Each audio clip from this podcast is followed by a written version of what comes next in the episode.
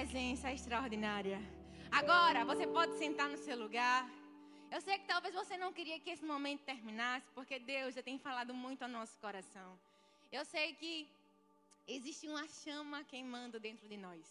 Mas eu sei que ainda tem mais de Deus sobre a nossa vida.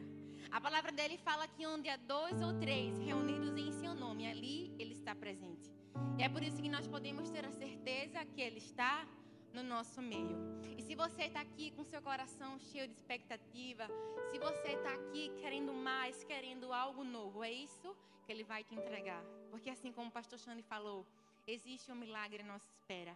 E hoje nós vamos aprender a trilhar esse caminho em busca do nosso milagre. Amém? Antes de começar, eu queria orar com você. Você pode fechar os seus olhos? Vamos continuar atraindo a presença de Deus para esse lugar. Pai, nós te amamos, te desejamos. Somos tão gratos por tudo aquilo que o Senhor já tem feito na nossa vida. E nesse momento nós queremos te pedir, continua falando ao nosso coração. Que o nosso coração possa ser uma terra fértil, que os nossos ouvidos, a nossa mente esteja cativa a ti. Nós queremos ouvir apenas a tua voz. Então, continua falando, continua fazendo, continua agindo, porque nós sabemos que ainda que nós não possamos ver, ainda que nós não possamos sentir, o Senhor continua trabalhando. Então continua a falar conosco. No nome de Jesus. Amém. Amém. E amém. Amém, gente. Que saudade eu tava de vocês. Que saudade eu tava de estar aqui. Meu Deus, faz um mês que eu não tô aqui, eu não venho para cá, minha gente. Eu tô lá na Zona Norte. Mas é um motivo de grande alegria, grande honra estar aqui. Claro que eu fico acompanhando pelo pelo YouTube, né? Quarta-feira, minha gente. Alguém explica o que foi o culto de quarta-feira?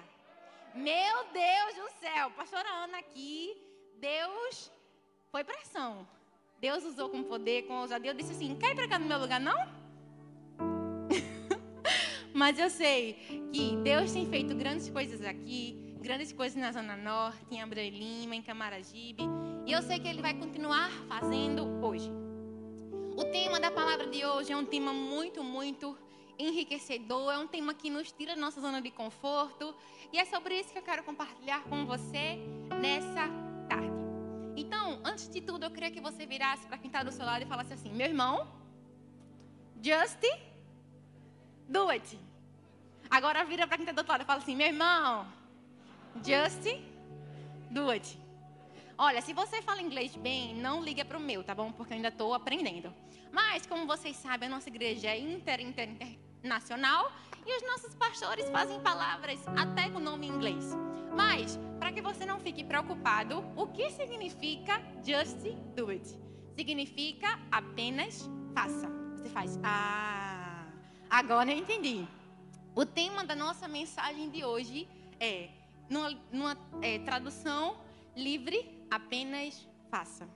Agora, eu não sei se você já ouviu, já viu esse slogan, mas é uma frase muito famosa, muito conhecida em relação à marca Nike. Aquele símbolo e essa, essa marca de sapato traz justamente esse slogan. E é sobre isso que eu queria conversar com vocês hoje. Eu não sei se vocês sabem, mas essa frase, ela não foi criada em um momento de brainstorm, ela não foi criada em um centro de publicidade, não. Essa frase surgiu num dos momentos mais difíceis na vida de um homem.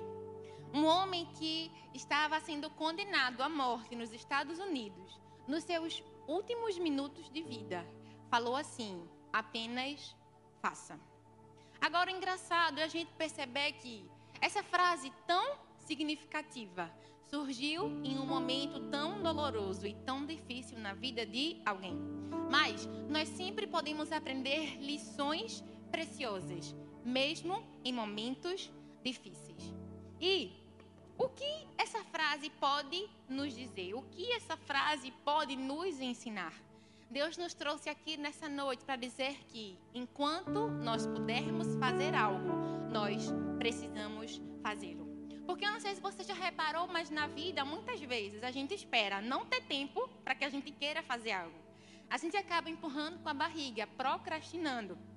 E sempre que a gente não pode, a gente acaba querendo fazer. Um dos grandes exemplos foi a pandemia. Sabe, a gente tinha tudo, tinha disponibilidade, tinha tempo, podia sair, podia fazer o que a gente quisesse.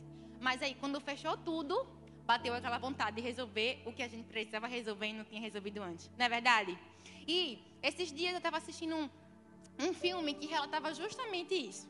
Esse filme contava a história de uma mulher que era saudável, mas ela precisou fazer alguns exames de rotina. E quando ela chegou no médico, quando ela pegou o resultado dos seus exames, o médico disse que aquela mulher estava em estágio terminal. Ela tinha três meses de vida. Imagine você receber um diagnóstico dizendo que você só tinha três meses de vida. Imediatamente, aquela mulher deu um estalo na mente dela. Ela falou assim: Eu preciso fazer tudo aquilo que eu nunca fiz. Não é verdade? Se a gente passasse por um momento desse, a gente dizer: Misericórdia, tudo que eu não fiz, eu preciso fazer. Porque a gente deixa para fazer só nas últimas horas. E aquela mulher fez de tudo, realizou sonhos, cumpriu propósitos.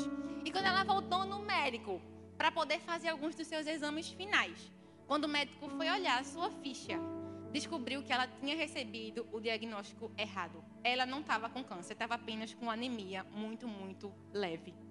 E aquela mulher percebeu naquele momento como na vida dela e como muitas vezes na nossa vida, nós passamos muito tempo fazendo só o necessário e esquecemos de fazer o que é preciso.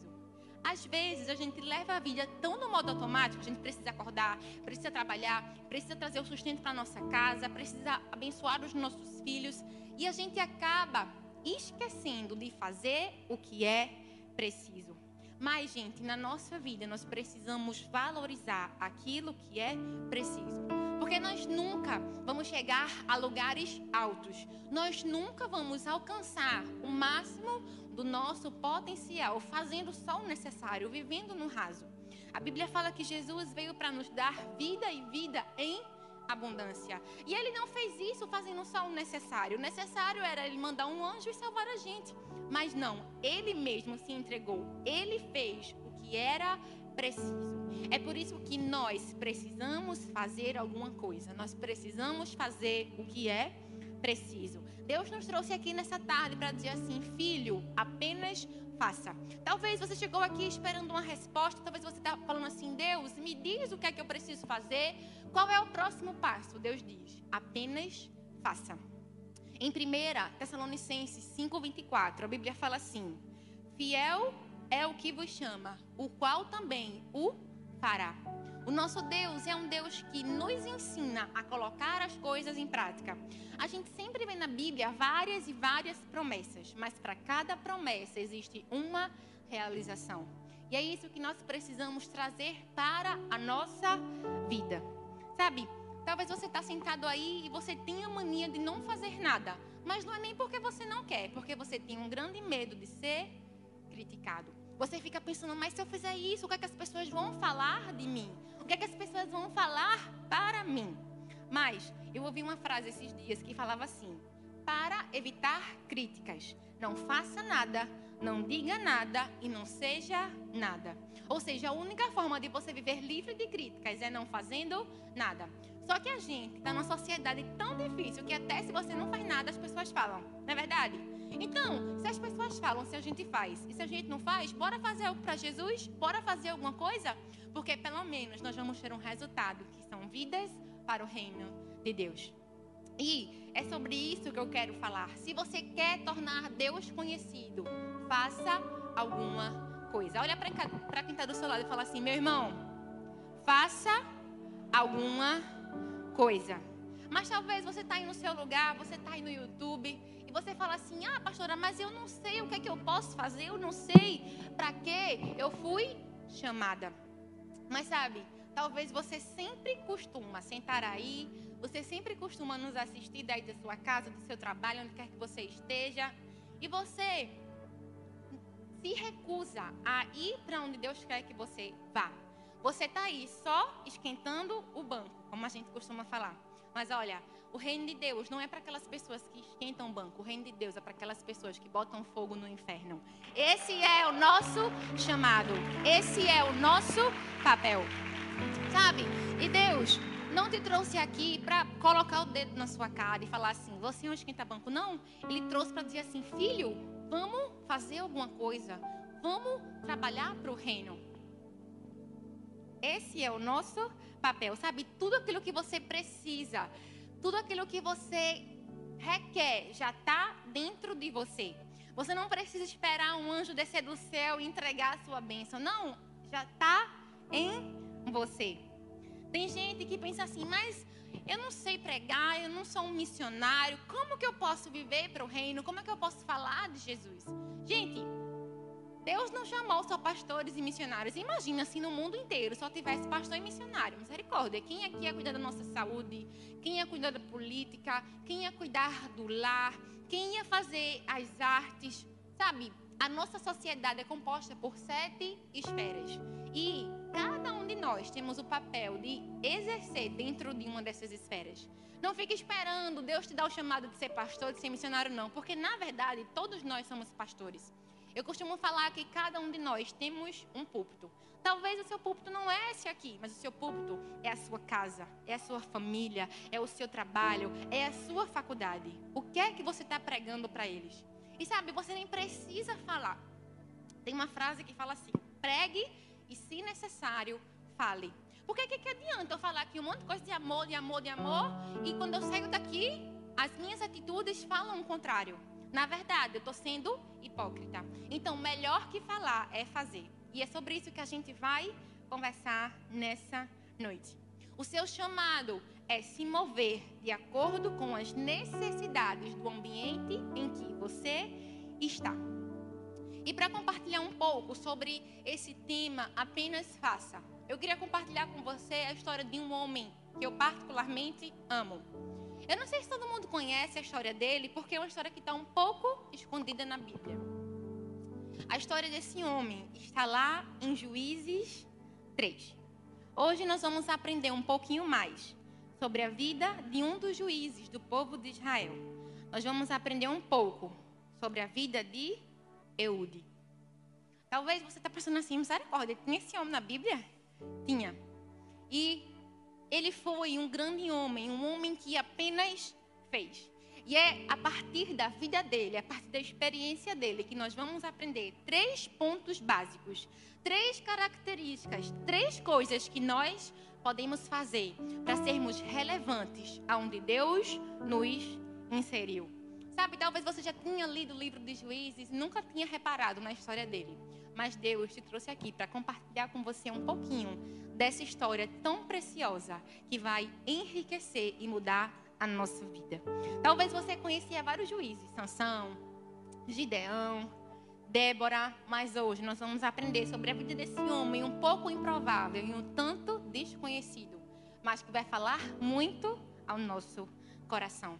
Eude ele foi uma pessoa relevante porque ele entendeu que servir a Deus ia muito mais além de pegar um microfone e servir a Deus. Era fazer aquilo que Deus ordenava, aonde ele estava.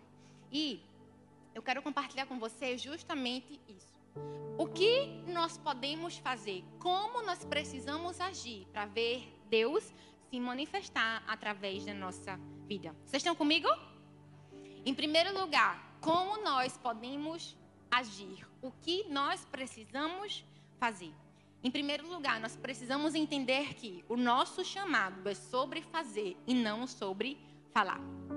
Em Juízes 3,16, a Bíblia fala assim: Eude havia feito uma espada de dois gumes, de 45 centímetros de comprimento, e a tinha amarrado na coxa direita, debaixo da sua roupa. Eude, ele era um juiz e ele foi levantado por Deus para libertar o povo de Israel. Como vocês sabem, existiam períodos em que o povo de Israel ele era subjugado por algum reino, por alguma outra, outra tribo. E de tempos em tempos eles precisavam que alguém, um libertador, tirasse eles da escravidão e da servidão desse outro reino. E a Bíblia conta que Eude ele foi justamente uma das pessoas que Deus escolheu para trazer a libertação para o povo de Israel.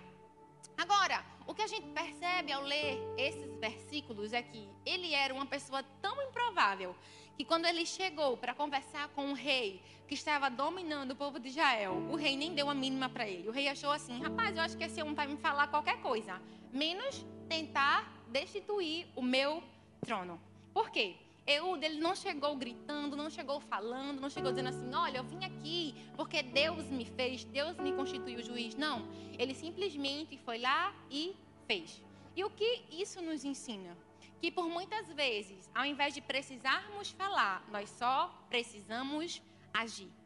Porque existem muitas pessoas que têm sonhos, que têm planos, são pessoas que idealizam e que sonham muito, mas são pessoas que na prática acabam deixando muito a desejar. São pessoas que procrastinam e falam assim: eu tenho esse sonho, mas eu vou deixar ele mais para frente, porque quem sabe lá na frente eu não consigo realizar.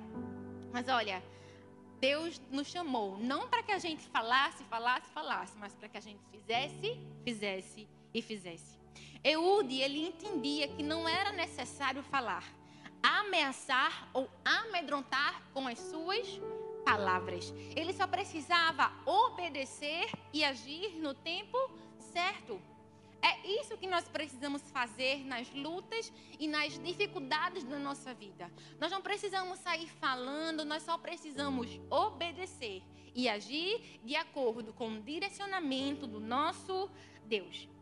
Uma vez eu vi uma frase de Roosevelt que ele falava assim: faça o que você pode com o que você tem no lugar aonde você está. Nós precisamos parar de ficar reclamando, nós precisamos parar de ficar procrastinando e nós precisamos começar a fazer aquilo que Deus nos chamou para fazer. A Bíblia fala em Juízes 3 que Eude ele foi o mais discreto possível. E vai existir momentos na nossa vida em que Deus vai nos fazer invisível para tratar o nosso caráter e nos levar aonde Ele sonha que a gente esteja. Porque, gente, a nossa carne humana tem a vontade, tem o desejo de aparecer. A gente sempre quer estar tá na vitória, estar tá na bênção, e principalmente nessa época de super exposição. Tudo que a gente faz, a gente coloca na internet, tudo que a gente faz, as pessoas sabem. Mas vão existir momentos em que vai ser só nós e Deus. E o que fazer quando Deus nos chama para o secreto? Quando Ele fala assim: entra no teu quarto, fecha a tua porta e esteja comigo. Nós precisamos aprender que nessas horas nós nem precisamos falar, nós só precisamos fazer. Nós só precisamos dizer: Senhor, eis-me aqui, fala comigo e faz o teu querer através da minha vida. Foi assim com Davi. A Bíblia fala aqui, embora Davi tivesse sido ungido rei, embora existia uma promessa sobre a vida dele, Deus o chamou de de trás das malhadas. E talvez é justamente o lugar em que você se encontra nessa tarde. E você está pensando assim: quando eu vou sair desse lugar? Mas olha, enquanto você está aí, aproveita para aprender. Porque talvez Deus está te tratando, Deus está te ensinando a ser humilde. E a humildade sempre atrai o coração do nosso Deus. Nós não precisamos ser conhecidos por aquilo que nós falamos. Nós precisamos ser conhecidos por quem Jesus é. Já reparou que tem gente que fala de Jesus, fala sobre amor, fala sobre doação, mas nunca doou um kit de alimento para a marcha do amor? Nunca se disponibilizou aí no Conecte Sertão ou na madruga para abraçar, acolher e verdadeiramente amar pessoas que estão em situação de vulnerabilidade social. Pessoas que falam, que postam e que escrevem sobre o amor e sobre Deus, mas não tinha coragem de falar e de agir como Jesus para os que estão perto, para os que estão da sua casa, para os que estão no seu trabalho, no seu círculo de influência. Nós precisamos de verdade quebrar esse ciclo e nós precisamos viver nós precisamos parar com o falso moralismo, com a competição de falar melhor, de adorar melhor. Nós precisamos ser e transparecer Jesus em tudo o que nós fizermos, porque Deus sempre vai querer nos usar, mas e nós vamos nos deixar ser usados por Deus? Será que nós vamos calar a nossa boca, calar o nosso eu e deixar que Deus faça a sua vontade na nossa vida? Nós precisamos aprender. Nós precisamos parar de adorar, idolatrar uma palavra profética. Nós precisamos voltar à essência que é Jesus. Nós precisamos voltar a amá-lo acima de todas as coisas. Sabe? Eu estava lendo a Bíblia e eu reparei que quando Jesus comissionou os seus discípulos, ele falou assim: Sereis de agora em diante pescadores de homens. E ele estava querendo ensinar que quando seus discípulos quisessem cumprir essa missão, eles precisavam ir até onde os peixes estavam. Agora imagine, ele poderia ter usado qualquer profissão para ensinar sobre o evangelho, mas ele escolheu tratar sobre pescadores, pessoas que eram tão menosprezados naquela época. E por que ele fez isso? Porque quando uma pessoa vai pescar, ela precisa acordar cedo, se disponibilizar, se organizar e ela precisa jogar a rede ao mar.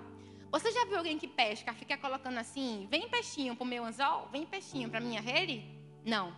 Eles precisam colocar a mão na massa e ir atrás dos peixes. Da mesma forma, nós precisamos fazer. Imagina se a gente ficasse aqui na igreja só, vem, Jesus te ama. A nossa igreja quer te mostrar Jesus. Não, nós precisamos ser igreja que vai atrás das almas perdidas. Nós precisamos ser uma igreja que vai atrás dos peixes. Nós precisamos ser uma igreja que lança a rede ao mar e que de volta recebe muitas vidas para Jesus. É por isso que o lema da nossa igreja é: nós vamos ganhar não vamos receber, nós vamos ganhar, nós vamos atrás das multidões e vamos cuidar muito bem delas.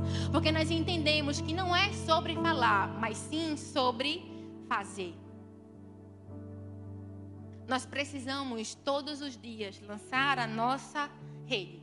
Nós precisamos todos os dias obedecer ao comando do nosso mestre e sempre fazer algo. Por isso, faça alguma coisa. Em segundo lugar, para que a gente possa fazer alguma coisa, nós precisamos entender que o nosso chamado é sobre atender uma necessidade e não sobre visibilidade. Em Juízes 3, 20 e 21, a Bíblia fala assim: Eude aproximou-se do rei, que estava sentado sozinho na sala superior do palácio de verão, e repetiu: Tenho uma mensagem de Deus para ti. Quando o rei se levantou do trono, Eude estendeu a mão esquerda, apanhou a espada da sua coxa e cravou-a na barriga do rei. A necessidade do povo de Israel naquela época era que aquele rei fosse vencido. E a Bíblia não fala que Eude saiu com seu exército, saiu com as pessoas para derrotar aquele rei, não.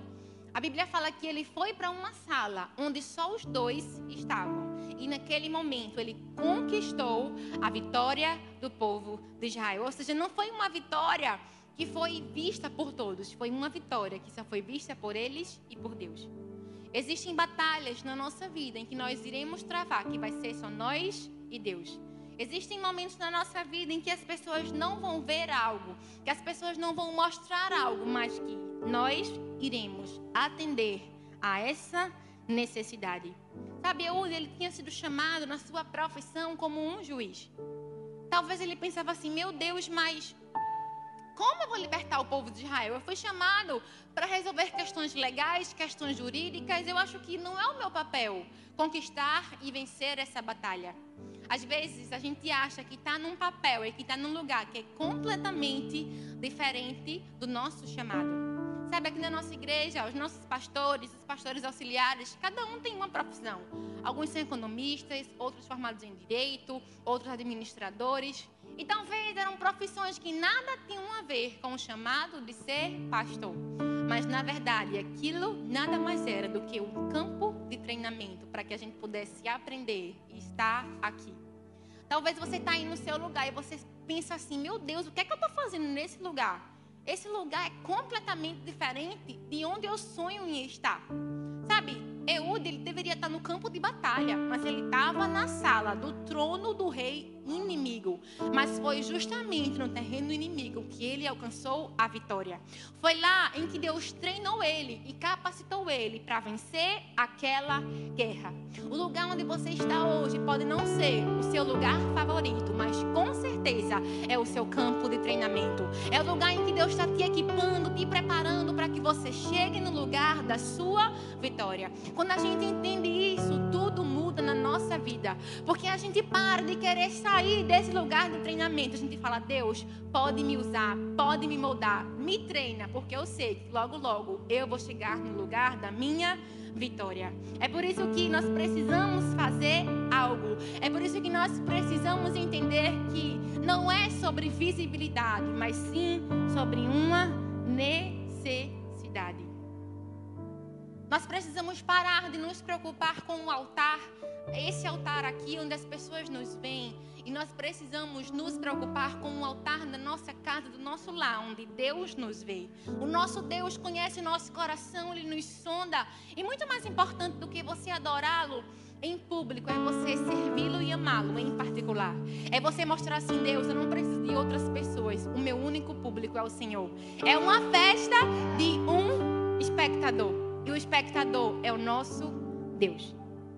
Sabe, uma vez eu vi uma frase que falava assim: se cada cristão entendesse o privilégio de ser um instrumento nas mãos de Deus, não haveria tantos que nada mais fazem do que assistir aos cultos apenas por um costume religioso.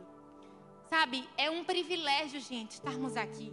Não é um fardo, não é mais alguma coisa no nosso domingo, na nossa quarta, no nosso sábado. Não, é um privilégio. Se tivesse culto todo dia, era um privilégio para a gente estar aqui. Se tivesse culto de madrugada, era um privilégio para a gente estar aqui. Porque imagina, gente, quantas pessoas estão lá fora, perdidos, cegos, achando que o prazer e a vida é bebida, é droga. Sabe, Deus nos libertou, Ele nos transportou do império das trevas para o reino do Filho do seu amor. E o que nós temos feito pelas pessoas que estão lá fora, o que nós temos feito para que outras pessoas desfrutem daquilo que nós temos desfrutado. Esteja preocupado em atender a uma necessidade e não com a sua visibilidade.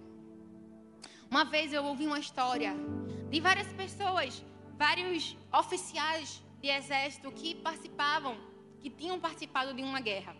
E eles sentaram à beira de uma fogueira e cada um começou a compartilhar a sua experiência. E um servo camponês começou a contar uma grande lição que ele tinha aprendido. E ele falou que ele mais dez recrutas tinham sido comissionados a estar em um batalhão. E aí, por estarem novos, por não terem experiência, eles nunca conseguiam fazer o trabalho bem feito. Eles tinham papéis simples de organizar a roupa dos oficiais, de colocar água para aquelas pessoas que precisavam, e eles nunca conseguiam fazer o trabalho com excelência. E certo dia, o comandante daquele batalhão chegou, passou no quarto deles e falou assim: Olha, como é que vocês estão? Vocês estão bem? O que é que está acontecendo com vocês? E nenhum deles falou nada. Enquanto que aquele servo camponês falou assim: por que esse homem é o general? Ele nunca faz nada. Eu nunca vejo ele fazendo nada. Nós é que temos que fazer tudo. E a história conta que na manhã seguinte, para surpresa de todas as pessoas, todo o trabalho que tinha sido feito de forma ineficiente tinha sido completado. as coisas que precisavam ser feitas tinham sido feitas. Os uniformes estavam pendurados, estavam limpos, os jarros de água estavam cheios, a lareira estava acesa, o salão varrido, tudo arranjado em perfeita ordem. E aquele homem, junto com seus amigos, falou assim: Quem fez isso? E ninguém sabia. E no dia seguinte aconteceu a mesma coisa. E naquela noite, eles decidiram ficar acordados para ver quem estava cumprindo aquele trabalho. E a história conta que na madrugada, quando todos estavam dormindo, aquele general que tinha passado no quarto tinha ido organizar todas as coisas. Era simplesmente o chefe que estava fazendo o papel daqueles servos. E no dia seguinte, o general chamou aquele homem e ele ficou com medo, achando que ele iria receber um castigo, porque ele tinha falado que o general não fazia nada. E aquele general, ao se encontrar com aquele homem que se chamava Marco, falou assim: Você já leu os evangelhos? Consulte cada um deles novamente e examine a história de como o capitão dos homens, a quem chamamos Rei dos Reis e Senhor dos Senhores, era o servo perfeito de todos. Aquele homem começou a falar que o seu general falou assim: há duas noites você me perguntou por que eu era o general. E se supõe que eu esteja habilitado a cumprir com os meus deveres de senhor e de general. Mas, na verdade, eu sou general porque eu tenho também a habilidade de fazer aquilo que você e os seus companheiros fazem. E depois disso, o serviço naquele campo nunca mais foi o mesmo, porque aquele homem entendeu que ele podia fazer alguma coisa. Ele tinha a capacidade de fazer alguma coisa. Porque onde havia necessidade, havia a possibilidade de ele agir. É assim que nós precisamos agir na nossa vida. Não fique preocupado em ser o general, em ser o chefe. Fique preocupado em agradar o general dos generais, o Senhor dos senhores e o Rei dos reis. E o que ele quer que a gente faça? Que a gente ocupe uma necessidade e não uma visibilidade. Uma vez eu li uma frase de Smith W que falava assim: Eu não sou movido por aquilo que eu vejo ou por aquilo que eu ouço. Eu sou movido por aquilo que eu creio. É por isso que nós precisamos e podemos crer que, ainda que a gente não veja, ainda que a gente não sinta, o nosso Deus age ao nosso favor. Ele nos capacita, ele nos levanta e ele nos faz capaz de fazermos a sua obra. É por isso que a gente não precisa ser movido por elogio. A gente não precisa ser movido pela aprovação das outras pessoas. A gente só precisa ser movido pelo amor do nosso Deus. A gente só precisa ser movido em agradar o coração do nosso Pai. Por isso, faça alguma coisa. Em último lugar, o que nós precisamos aprender para que a gente possa fazer alguma coisa é que o nosso chamado não é sobre nós, e sim sobre o nosso Deus. Em Juízes 3, 27 e 28, a Bíblia fala assim: Quando chegou, tocou a trombeta nos montes de Efraim, e os israelitas desceram dos montes, com ele à sua frente. E Eude falou: Sigam-me, porque o Senhor entregou Moabe, o inimigo de vocês, nas suas mãos. E eles o seguiram e tomaram posse do lugar de passagem do Jordão que levava a Moabe e não deixaram ninguém atravessar o rio. Nessa última parte da história de Eude, a Bíblia fala que ele reconheceu que a sua vitória não se deu por causa da sua esperteza, não se deu por causa da sua destreza, por causa daquilo que ele poderia fazer, não. A sua vitória se deu porque Deus entregou os seus inimigos nas suas mãos. Da mesma forma, é a vitória na nossa vida. Nós podemos fazer várias coisas, podemos fazer a nossa parte, nós podemos ter inteligência, capacidade, destreza, mas no final das contas é o Senhor quem entrega a vitória nas nossas mãos. É por isso que a gente pode descansar e confiar, porque nunca é sobre nós, mas sempre sobre o nosso Deus. E eu amo muito a história de Euri porque ela traz uma história e um, e um segredo tão pequeno que tantas vezes nós não entendemos. A Bíblia fala em Juízes 3,15 que Eude era um homem canhoto. O seu nome significava homem com uma deficiência na mão direita. Agora, o interessante reparar é que na Bíblia a gente não vê a descrição de quem era canhoto e quem era destro. Na é verdade, Jesus era destro ou canhoto? Ninguém sabe. Moisés era destro ou canhoto? Ninguém sabe. Mas por que a Bíblia fala que Eude era canhoto? Talvez é uma coisa tão pequena e a gente nem entende, mas na verdade, esse era o segredo de entender que não era sobre aquele homem, mas sim sobre Deus. Sabe? Eude, ele era um juiz e ele era um homem canhoto que pertencia à tribo de Benjamim. Mas esse nome, Benjamim, tudo na Bíblia tinha um significado. E esse nome Benjamim significava filho da minha destra ou filho da minha mão direita. Então, todos os benjamitas, eles eram mestres em atirar, mestres de guerra.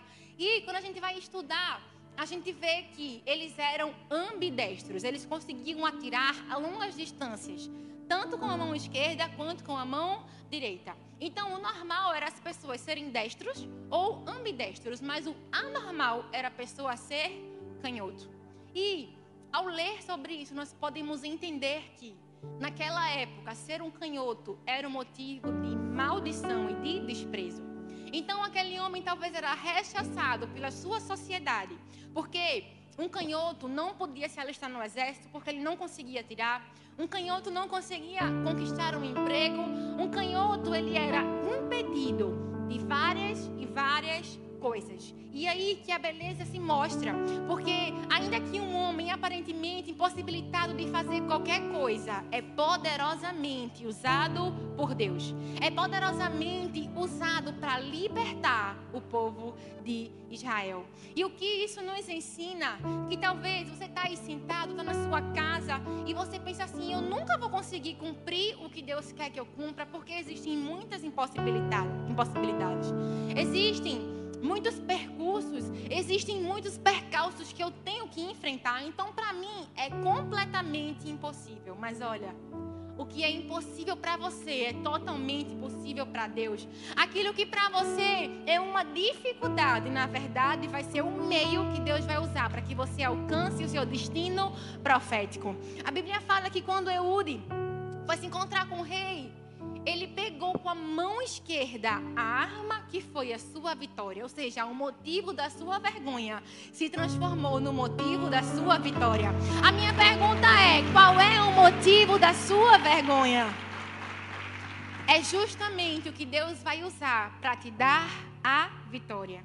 É por isso que nós não precisamos olhar para as circunstâncias, nós não precisamos olhar para as limitações. Nós precisamos olhar para o amor de Deus. Nós precisamos descansar tem uma música que fala assim: essa paz que eu sinto na minha alma não é porque tudo me vai bem, mas é porque eu louvo ao meu Senhor. Eu não olho as circunstâncias, eu olho o seu amor, não me guio por vista. Alegre estou, porque nós não somos movidos por aquilo que sentimos ou que vemos, mas pelo que nós acreditamos que o nosso Deus pode fazer. Sabe, você vai conseguir fazer alguma coisa não pela sua força, mas confiando no nosso Deus. Aos olhos culturais, aos olhos humanos, aos olhos naturais, era impossível aquele homem ser usado. Mas a sua deficiência foi a chave para a sua vitória. Porque tudo na nossa vida é sobre aquilo que Deus pode fazer, apesar de nós. Quando Deus escolhe nos usar, Ele não faz isso baseado na nossa carreira, nas nossas possibilidades, nos nossos pontos positivos ou naquilo que nós conquistamos. Ele não olha para o nosso currículo e fala assim: rapaz, dá para usar essa pessoa? Não. Ele olha para aquilo que Ele pode fazer através de nós. Não é uma ótica de baixo para cima, é a ótica de cima para baixo, porque é aquilo que Ele pode fazer usando nós vasos de barro. Porque o que importa, na verdade, não é o barro, mas sim o talento do oleiro. O que importa é aquilo que ele pode fazer. Se a gente se coloca e se quebra nas mãos dele. Uma vez eu vi uma frase de Spurgeon que ele falava assim: Muitos homens devem a grandeza da sua vida aos obstáculos que tiveram que vencer. São os nossos obstáculos que nos levam para o nosso propósito. Porque uma pessoa que nunca teve nada de ruim na vida, ok. Mas uma pessoa que teve uma dificuldade, que venceu aquela dificuldade, é uma inspiração para muitos outros. É por isso que quando nós passarmos por dificuldades, não precisamos reclamar. Só precisamos pedir, Deus, usa essa dificuldade para abençoar outras pessoas. Foi que nem quando o pastor falou da história de Jairo, sabe? Ele poderia ter se desesperado, ele poderia não ter entendido aquele milagre, mas na verdade, a doença da sua filha não foi para a morte, mas foi para que a glória de Deus fosse manifestada. E não só na vida dele, mas na vida da mulher do fluxo de sangue. Porque aquilo que Deus faz para a gente não é só para a gente, mas é para muitas e muitas outras pessoas. Porque quando a gente passa por aquilo, nós nos tornamos experts. Nós podemos dizer assim: olha, você pode vencer porque eu já passei por esse caminho e eu já recebi o meu milagre. Você também vai receber o seu. Só obedece, só faz alguma coisa, só confia em Deus. O próprio, o próprio Eude atribuiu a sua vitória, não à sua sagacidade, não ao seu poder, mas a Deus. Sabe, aqueles que não permitem que Deus trabalhe neles, nunca podem trabalhar para Ele. Aqueles que não permitem que Deus trabalhe neles, neles, nunca podem trabalhar para Ele. Antes de você ser usado por Deus, Deus quer te moldar. Deus quer te ajeitar. Deus quer direcionar a sua rota e te colocar no lugar que Ele já sonhou. Se você não deixar Deus trabalhar através da sua vida, você não está apto para trabalhar para Ele. É por isso que nós precisamos nos prostrar, nos render e dizer: Senhor, pode fazer, eu sou teu. Uma vez eu vi uma história que ilustrava muito isso de fazer algo. Eu não sei se você conhece um grande missionário, ele foi o primeiro missionário que foi para a China, Robert Morrison. E a história conta que aquele homem precisava de alguém que o auxiliasse nas suas viagens, que fosse o seu ajudador naquele trabalho de evangelizar os chineses. E a história conta que ele falou com o pessoal da sua sociedade lá de Londres, falou assim: "Gente, eu preciso que vocês enviem alguém que seja um missionário junto comigo". E aqueles homens fizeram uma reunião, comissionaram várias pessoas. E chegou um simples camponês um homem que não tinha cultura, que não tinha estudo. Quando aqueles homens viram aquele homem tão improvável, falaram assim: gente, não tem como ele ir, esse homem não tem instrução, esse homem não vai servir para o propósito. Então a gente pode dizer para ele que ele pode ir para ser um empregado. Se ele aceitar, bom, se não, não. E a história conta que quando um dos líderes foram se encontrar com aquele homem e falaram assim: olha, você só pode ir não para ser um missionário, mas para ser um empregado. Ele fez, eu vou. Eu pego água para o que ele precisar, eu lavo suas roupas, eu faço tudo aquilo que ele precisar. E a história conta que depois de alguns anos, aquele homem tão simples, tão sem educação, se dirigiu à China na qualidade de um simples empregado de um obreiro. Mas na verdade, aquele homem se tornou o Dr. Mine o notável auxiliar de Robert Morrison, que o ajudou na tradução das escrituras para a língua chinesa. Um homem que tinha sido, que tinha sido exposto a ser simplesmente um servo, foi usado por Deus para ganhar vidas na China para Jesus. Porque não é sobre o trabalho que nós vamos fazer, não é sobre um grande trabalho, mas é sim sobre nos disponibilizarmos e ir aonde é necessário. É sobre fazer alguma coisa. Por isso, mude de perspectiva em relação ao seu chamado, porque não tem a ver com você, tem a ver com Deus que move você.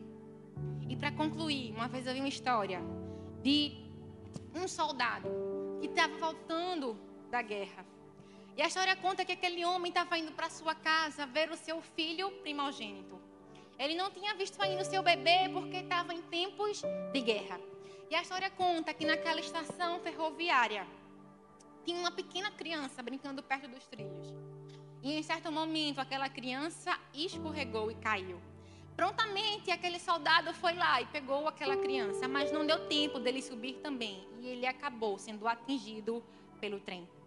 E a história conta que naquele momento a mãe daquela menina, em vez de socorrer, ajudar, virou as costas e foi simplesmente embora. Mostrando tamanha ingratidão. E talvez você pergunte o que essa história tem a ver com apenas fazer algo. Sabe, muitas vezes Deus tem feito tantas e tantas coisas na nossa vida. Em vez de nós nos disponibilizarmos, em vez de nós colocarmos a nossa mão na massa e trabalhar para Ele, a gente vira as costas e vai embora, mostrando tamanha ingratidão. Mas Deus nos trouxe aqui nessa tarde para mudar isso na nossa vida e para nos comissionar e para dizer assim, filho, apenas faça. Faça com o que tem na sua mão, faça com aquilo que você pode fazer, faça no lugar onde eu te coloquei, mas apenas faça. Se doe, se entregue, entregue o seu caminho a mim, o mais eu farei por você. E para finalizar, eu quero compartilhar com vocês uma frase para que você guarde para sua vida, que fala assim. Ela foi falada por Sidney Smith. O maior de todos os erros é não fazer nada porque se pode fazer pouco. O maior de todos os erros é não fazer nada, só porque se pode fazer pouco. Apenas faça alguma coisa e faça o que for possível. Se você está aqui nessa tarde e você está disposto a fazer algo pelo reino, algo por Jesus, eu queria que você ficasse de pé no seu lugar.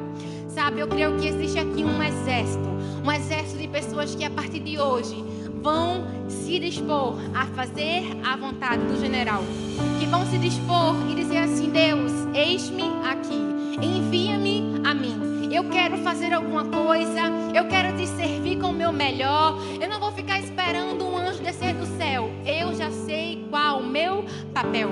Eu queria que você fechasse os seus olhos, que você, sabe, erguesse suas mãos, que você dissesse assim: Pai, conta comigo. Eu estou aqui. Eu quero ser usado, eu quero ser enviado. Eu quero viver algo novo. E eu quero que outras pessoas, que as pessoas que estão ao meu redor também possam viver algo novo. Me usa